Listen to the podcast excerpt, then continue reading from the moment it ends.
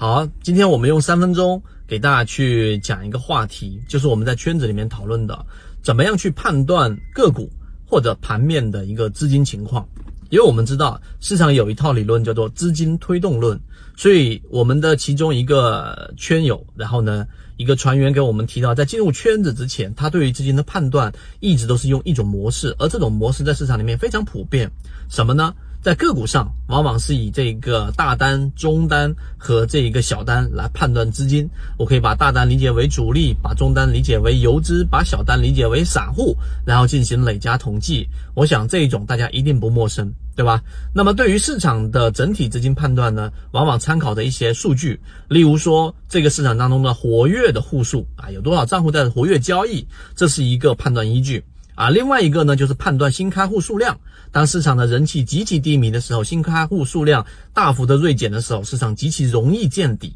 对吧？那这些逻辑上都是通的。但为什么大部分用这种方式的人判断市场，他总是会慢市场一两个节拍？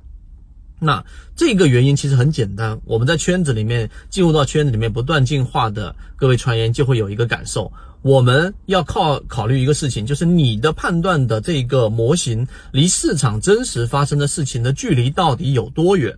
这就有点像是啊，你可能原来那个模型是神经的末梢，离病灶极其极其之远。就当病灶已经出现变化的时候，而你在末梢神经上却还没有任何的感知，甚至整个神经上就已经出现了断裂，都不知道出现了这个问题。当发现问题的时候，已经很严重了。那么我们说的更直观一点，我们的模型，呃，进入圈子里面，举个例子，例如说我们讲的季报数据，季报数据里面啊，一年到头，我们现在提醒大家，四月底是一季报公布，呃，时间这个只延迟一个月，最有效的一个月，一年到头我们选股只有两个月最最密集，一个是四月底，一个是十月底，因为一季报跟三季报只延迟一个月公布，二季报跟四季报延迟两个月和延迟四个月。那你明白这个道理之后，我们这个判断模型就比刚才我们说的看活跃户数的这个离被市场的真实声音更近，因为它只延迟一个月啊。那么同样的，我们判断资金流向的时候，也是要沿着这个逻辑，你千万不要离这个真实声音太远。那我们统计的这个主力资金也好，主力创新高，股价没创新高，模型也好，就是刚才我们说的，因为我们的。判断我们的这个呃模型依据是由于市场的当日发生的资金流进了还是流出了，